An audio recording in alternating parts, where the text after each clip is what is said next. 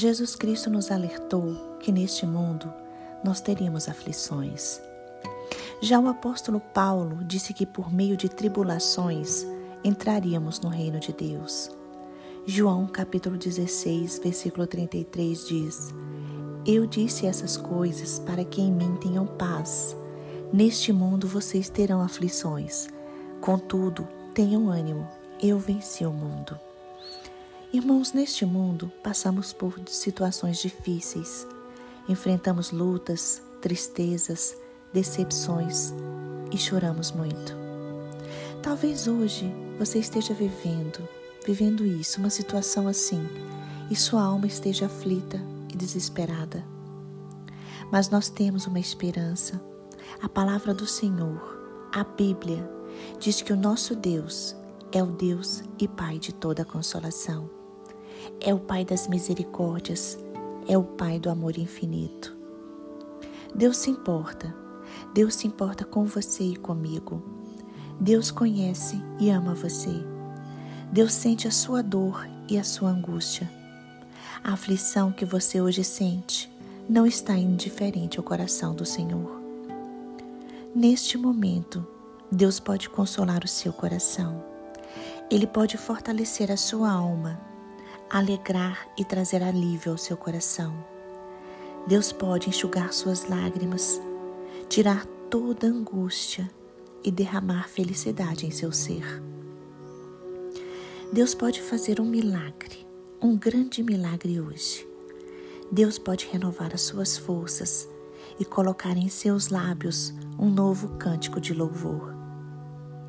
É o Senhor quem nos consola de toda angústia, porque só Ele sonda os nossos corações.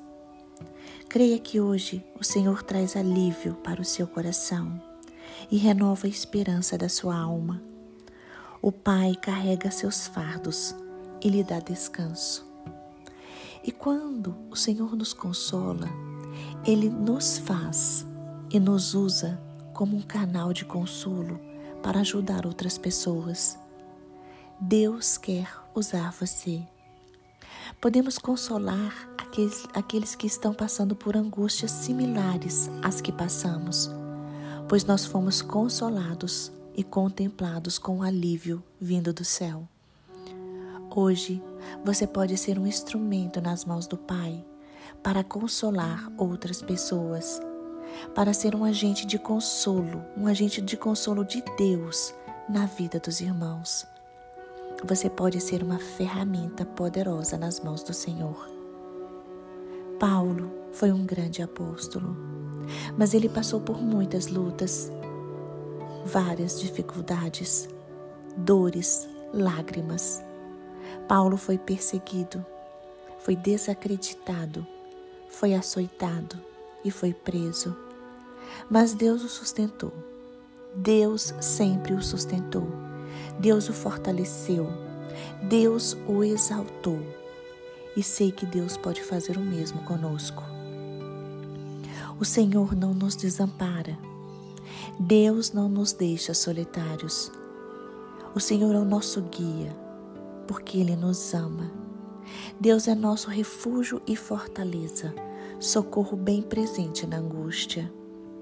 Ele é o nosso abrigo e a nossa torre forte. Termino com o versículo que está em 1 Coríntios, capítulo 3, versículo 4.